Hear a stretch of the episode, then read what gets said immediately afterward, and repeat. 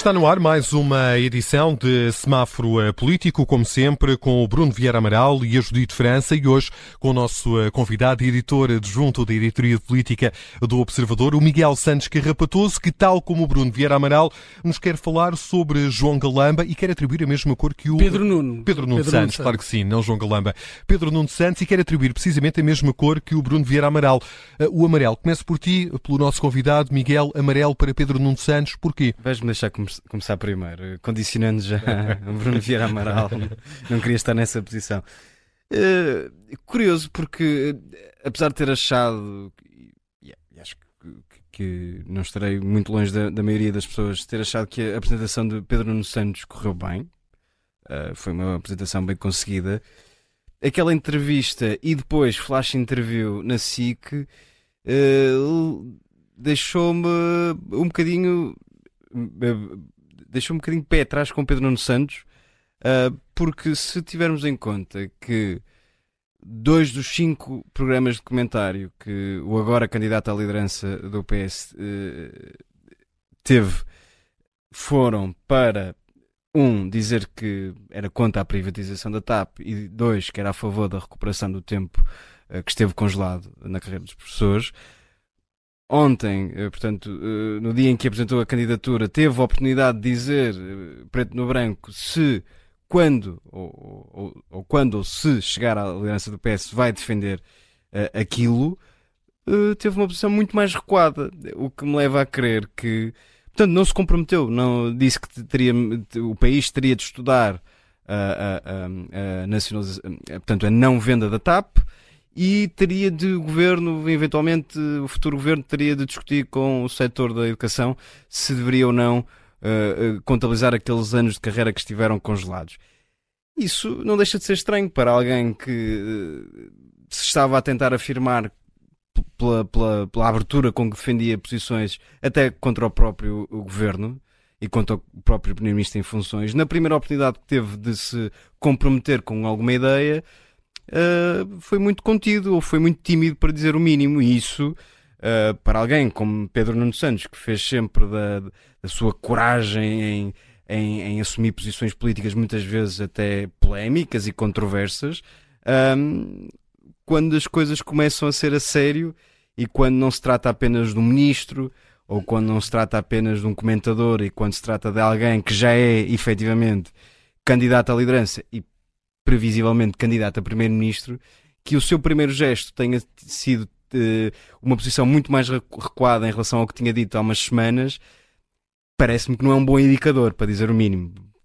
Não quero ser injusto, porque ainda é muito cedo, Pedro Santos ainda não tem programa, eventualmente vai apresentá-lo, poderá dizer que não era aquele momento para defender o que quer que seja. Ou para eventualmente até usar estas questões como trunfo eh, de campanha Eventualmente. Eleitoral, é? Estou a dar essa de barato. Agora, não nos podemos esquecer que semanas antes, claro. o mesmo Pedro Nuno Santos, na mesma SIC, no mesmo espaço de comentário, tinha, uh, se tinha comprometido com a, a manutenção da, da TAP no, na esfera pública e com a recuperação do tempo de carreira dos professores. Portanto, há dois Pedro Nunes, não sei em qual deles acreditar enquanto jornalista e, e, e, e às vezes comentador não acho que seja um bom cartão de visita para quem quer uh, vencer pelas ideias e pela, e pela coragem de defender certas ideias. Sinal amarelo por, por isso mesmo. Acho que Pedro Nuno Santos exigia-se um bocadinho mais a quem sempre se afirmou como tendo muitas convicções. Sinal amarelo é também o que o Bruno Vieira Amaral atribui a Pedro Nuno Santos pelas mesmas razões, pela ausência de compromisso em relação a estas duas questões em particular, a privatização da TAP e a recuperação do tempo de serviço dos professores? Não, não, por causa disso eu queria centrar-me na questão do carisma que tem sido tão falada e aliás nesta... Bruno discorda em absoluto e portanto seguiu em frente. Não, não, não, não, não, não discordo, não discordo até porque vou comentar o comentário ontem de a Pedro Nuno Santos, a entrevista à, à SIC Notícias, mas nesta primeira onda de reações à candidatura uh, de Pedro Nuno Santos foi quase unanimemente referido pelos comentadores esse atributo, o carisma. Eu também falei aqui desse, desse mesmo atributo.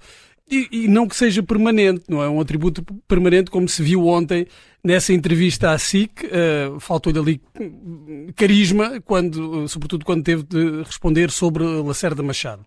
Uh, e o próprio disse que no, no, no comentário, no, neste programa documentário, de início estava um pouco preso e depois é que se foi soltando, mas não vimos uh, o mesmo Pedro Nuno Santos que vimos ontem, por exemplo, na, na apresentação da, da, candidatura. Bem, creio que em geral é um atributo que todos uh, lhe reconhecemos e que anda a par aqui de outros também que vêm da esfera religiosa, como o destino, a longa preparação de, de Pedro Nuno Santos para, para a liderança do PS e do país. Fala-se muito de, de, um predestinado a, a, este, a, estes cargos. E ontem, quando ele falou em cicatrizes, até pensei que fosse falar em, em chagas não, e não em cicatrizes. Eh, porque o conceito de carisma é originalmente um conceito religioso. Uh, das primeiras igrejas cristãs e depois foi uh, aplicado às lideranças políticas pelo sociólogo alemão Max Weber. E é inegável que o carisma, que é, que é difícil de quantificar, uh, faz parte de um lote de características que não são estritamente políticas, que fazem parte de, de, de, uma liderança política ou de uma personalidade política eficaz, a oratória, a postura física, a voz, a presença, que também é outra ideia eh, religiosa. Mas o, o curioso aqui é que se reduza tantas vezes a discussão política à dimensão carismática dos líderes e também é curioso que aos líderes do PS seja, regra geral, reconhecido esse atributo e o mesmo não acontece com muitos líderes do, do PSD. Estou a pensar em Manuel Ferreira Leite, quando uh, se opôs a, a, José Sócrates, Rui Rio, que também sempre foi acusado disso, Montenegro também dizem que não tem carisma, mas no, no PS... Durão Barroso. Durão Barroso. por isso. Uh, e mesmo o próprio Passos Coelho, quando chegou, agora o carisma de Passos Coelho está, está em, em alta, mas na altura em que disputou... Uh, as eleições, isso não, não lhe era assim tão reconhecido. A exceção a esta regra será António José Seguro. Uh, e nós vemos como o, o, carisma ou a falta de carisma pode ser uh, enganador. Eu creio que isto, esta insistência no carisma do grande líder, uh, corresponde a uma imbecilização do, do eleitorado, quase como uma infantilização. Dos eleitores que parece que reagem apenas à excitação provocada pelo, pelo líder. Porque se olharmos, quem, quem também é carismático é André Ventura. Um, não é? Se formos por aí. Um, e eu temo que estejamos a seguir o mesmo padrão. Ontem viu-se o PS a, a, virar muito rapidamente a página do, do costismo e a render-se ao carisma de Pedro Nuno Santos. Vimos isso, aquela sala estava completamente rendida uh, ao carisma de Pedro Nuno Santos. E aliás, hoje li um artigo no Observador em que um dos apoiantes uh, de Pedro Nuno Santos dizia que quando ele fala não tremem as, as pernas dos banqueiros alemães, mas tremem as paredes da sala. Uh, e, e, isto é o carisma de, de Pedro Nuno Santos. E também é, é, é em oposição uh, à falta de carisma de José Luís Carneiro, que neste campeonato é um pouco quase como um macho beta contra o macho alfa, é fável. Mais não é? É, é fável, é moderado, uh, e entramos aqui de facto num campeonato, quer de carisma, quer de testosterona. Não admira que no PS na hora de, de, se discutir a liderança, as mulheres, eh, e há, e há vários, e há vários nomes foram apontados para, eh, para a eventual liderança do partido, mas na hora da verdade, discutir a liderança, uh, confinam-se ao lugar de, de aias corte uh, e aos papéis secundários, e também não é de estranhar que repetidamente várias figuras do PS uh, ameacem socos, murros, lambadas, tivemos João Soares, João Galamba, no outro dia Xense Simões aqui prometeu eh, ou disse que uh, Vítor Scária merecia umas lambadas. Uh, e o problema aqui para mim não é que o PS tenha preferência por estes líderes carismáticos, como José Sócrates, grande líder carismático, ou Pedro Nuno Santos, ou o próprio António Costa. Uh, o problema é que depois o país vá atrás disto e a discussão que vamos ter, que devia ser uma discussão política, claro que o carisma faz parte desta, destas qualidades não é um de um líder. das sociedades contemporâneas, o carisma, a imagem. Pois é, pois é, mas nós temos, temos, sofrido, temos sofrido os efeitos de, de, de eleger líderes carismáticos em detrimento de líderes competentes. Mas aí, mas aí desde a Segunda Guerra Mundial. Pois, claro, e da televisão e, e essas coisas todas. Mas uh, era bom que, uh, que a, a, discussão não fosse por aí e, e se centrasse apenas na questão do carisma. Uh, Pedro Nuno Santos é inegavelmente carismático, mas uh, a política não se reduz ao carisma. Bruno Vieira Amaral, sobre o carisma de Pedro Nuno Santos, uma qualidade que tem sido apontada com insistência, particularmente ontem e hoje, depois de Pedro Nuno Santos, o antigo Ministro das Infraestruturas, ter avançado com a candidatura à liderança do Partido Socialista. A candidatura ontem formalizada numa cerimónia que decorreu no Largo do Rato. Isto numa altura, já aqui da conta, o Presidente da República e o Primeiro-Ministro vão encontrar-se em Belém, uma reunião que estava agendada para as cinco e meia da tarde. É um encontro que está a ser acompanhado pelo repórter do Observador Miguel Viterbo Dias. Vamos até Belém, ao encontro do Miguel, que acompanhou há instantes, precisamente, a chegada de António Costa ao Palácio de Belém. Bom, está difícil conseguirmos essa ligação, já lá iremos. Irei certamente interromper-te, Judite França, depois dos amarelos do Miguel Santos Carrapatoso e do Bruno Vieira Amaral, o teu vermelho, não para o carisma de Pedro Nuno Santos, mas para a atenção do Presidente da Câmara de Sines, Nuno uhum. Mascarenhas. Sim, foi libertado, ficou só com uma medida de coação de, de um, termo de identidade e residência. Um, foi preso, uh, algemado em frente aos filhos, levado para a PSP de Moscavide, lá ficou numa cela durante seis noites, para no final não ser acusado de nenhum crime. Uh, e, e só uma, uma nota, só para começar o inquérito judicial foram precisos quatro dias. Quatro dias em que todos, todos os uh, que foram detidos, um, estiveram ali à espera que alguma coisa acontecesse, sem nada acontecer. Hoje dito, pode chegar agora aquele momento em que te vou interromper para irmos até Belém ao encontro do Miguel Viterbo Dias. Sim. Miguel António Costa já chegou aí ao Palácio de Belém. Uh, já chegou, sim. Uh, chegou uh, com 15 minutos de atraso. entrou agora mesmo no Palácio de Belém, aqui pela porta lateral que dá acesso ao Pátio das Damas, numa comitiva com três viaturas. estacionaram bem lá ao fundo e já saiu também da viatura para essa reunião com Marcelo Rebelo de Sousa. Veremos agora se traz na pasta o nome do sucessor de João Galamba ou se esse é um assunto que continuará pendente depois deste encontro.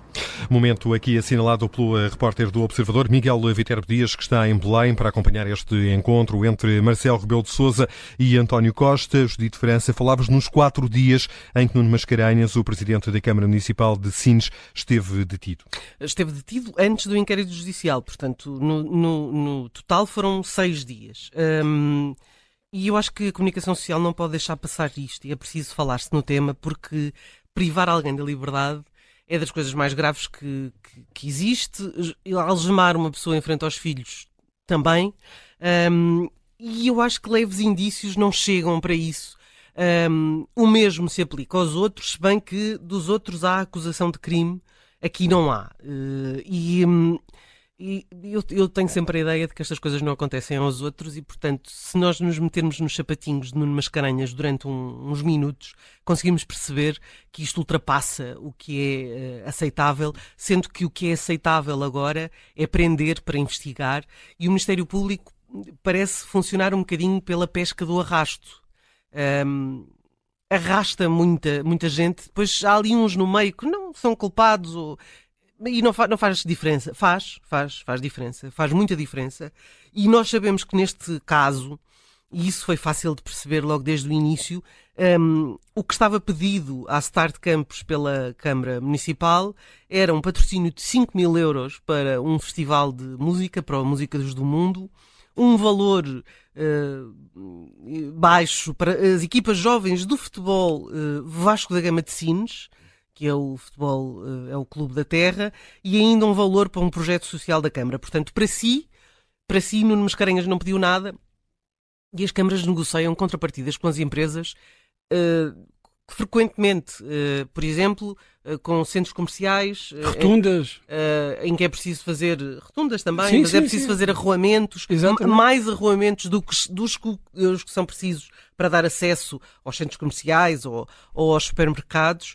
E, portanto, eu acho que ter acontecido isto desta forma deve fazer-nos refletir um, sobre o estado em que as investigações judiciais e sobre a forma como se opera agora. Com grande facilidade se prende alguém, com grande facilidade se diz: epá, peço imensa desculpa, não era, não era bem isto, não, eh, que maçada ter passado aqueles, aquelas seis noites no calabouço. E acho que de facto temos feito isto com muita leviandade e mesmo nós, comunicação social, passamos por isto também com, com alguma facilidade e deixamos para trás o que me parece evidente que tem que ser uh, um. Tem que, haver, tem que haver alguém a responder por isto. Uh, tem que haver alguém que. E, tem que haver muitos alguém que não vão fazer, que não vão tomar decisões. Particularmente esta, a Procuradora-Geral da República, que não, que não vão tomar decisões com esta leviandade. Uh, e os procuradores e o Ministério Público tomou uma decisão com, com leviandade. Uh, e, e, portanto, uh, lamento que isto tenha acontecido a um compatriota. Eh, Bruno, achas também que houve aqui alguma desproporcionalidade nesta atuação do Ministério Público? Sim, o Ministério Público tem de ter liberdade, tem de ter independência para investigar, mas também tem, tem de ter uh, cuidados por causa da responsabilidade uh, que tem. Uh, portanto, tem de, de, ter alguém quando existem fortes indícios da, da prática de um crime e, e, não porque existem leves indícios da prática desse crime. Uh, eu no outro dia li uma comparação também com esta questão de, de, fazer o pesca por arrastão. O Ministério Público deve fazer pesca à linha, neste caso, claro. e não pesca de arrastão, porque depois uh, pode haver danos colaterais e pelos quais ninguém é responsabilizado. Eh, responsabilizado. Nós, nós sabemos. Uh, e não se pode cair num, em métodos de investigação que pretendem levar tudo à frente e depois separa o trigo do joio. Não, porque isto tem consequências para, para a vida das pessoas. A presunção de inocência não pode ser apenas um, um chavão. As pessoas são de facto inocentes até prova em contrário. E, e, ter leves indícios da prática de um crime que depois nem resulta em nada não, não pode ser suficiente para causar um terremoto na vida uh, pessoal e política Uh, das pessoas. Nós não, não podemos uh, contribuir para essa descredibilização da justiça e da política, aceitando que bem, o, Ministério Público tenha uma, uma latitude que leva tudo, leva tudo de arrasto, leva tudo à frente e depois então mais tarde é que se faz essa escolha, porque as consequências para as pessoas uh, vão permanecer. Porque passa sempre esta ideia, o Ministério Público tem certamente consciência disto, que alguém uh, que é alvo de uma investigação, a partir é culpado.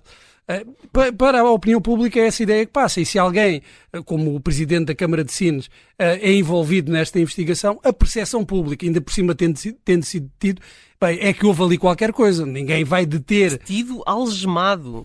Não. Ninguém vai deter ninguém se não houver ali uh, fortes indícios. Portanto, aquela pessoa à partida fica logo com esse rótulo e é um rótulo que muito dificilmente desaparece. Miguel uh, Santos Carrapatoso, já aqui demos uh, conta, de, de resto, uh, Miguel Feiter Dias, o repórter do Observador, sinalizou a chegada de António Costa ao Palácio de Belém, este encontro com Marcelo Rebelo de Sousa.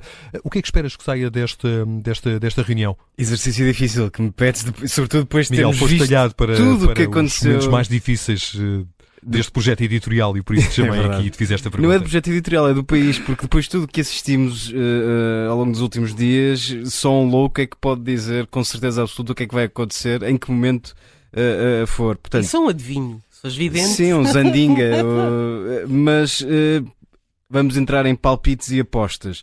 O que me parece mais lógico é que António Costa hoje ofereça a Marcelo Rebelo de Sousa um uma solução que passe por ser um ministro a acumular, por exemplo, a pasta das infraestruturas. Vou começar do início.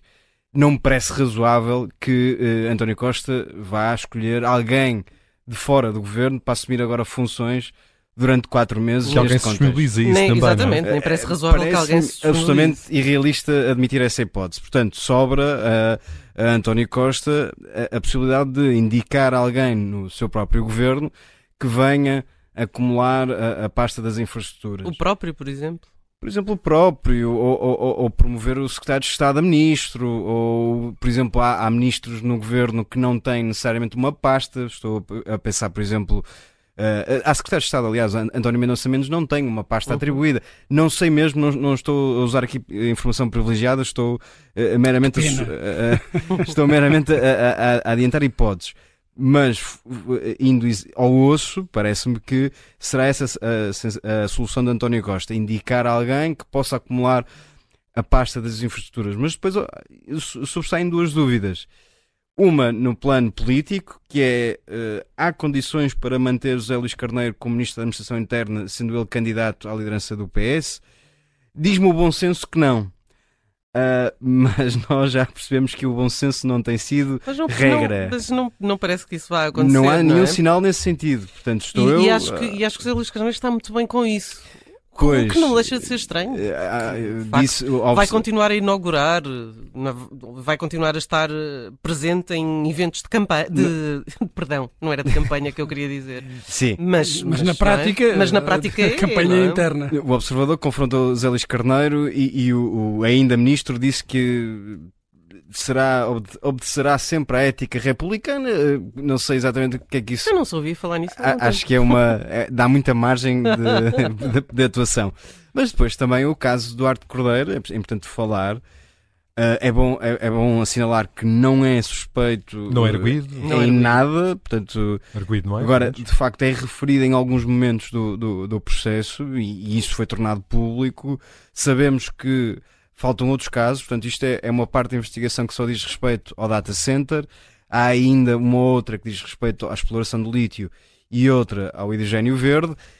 É possível que Duarte Cordeiro seja, e eu estou a escolher bem a palavra, referido uh, também nessa, nessas partes do processo. Uh, será de, de, esperar que alguém na posição de António Costa e do próprio Eduardo Cordeiro queira daqui a dois meses voltar a passar por isto tudo, voltar a ter um ministro debaixo de, suspeitas, sejam elas fundadas ou não, não, não importa agora para o caso, não seria mais avisado limpar de vez e fazer um governo de, de mera gestão com, com muito reduzido necessariamente para, para despachar basicamente os assuntos pendentes? Não sei, não sei o que é que António Costa fará. Uh, a, a, questão das infraestruturas parece mais ou menos evidente que, que passará por alguém acumular a pasta, se aproveitará para fazer mais, hum, não sei. Agora, olhando para esta audiência com Marcelo Rebelo de Souza, já depois da exoneração de, de João Galamba, parece-me curto que seja só para, para indicar um substituto de, de, João Galamba. Acho que António Costa ganharia e o próprio Marcelo Rebelo de Souza, e acho que todos nós ganharíamos em que daqui saísse pelo menos um, uma solução que, que, que, respondesse aos vários desafios que o, que o país tem agora e que o governo, que será de gestão e que está de missionário, tem, que é, é necessariamente, tem de ser necessariamente um governo muito mais curto, muito mais enxuto, muito mais de reação, muito mais de, de fechar dossiês que, que, estão pendentes. A saída de Eduardo Cordeiro também é capaz de lançar um anátema sobre o Pois, há essa questão que, que compreendo e sou sensível a esse argumento.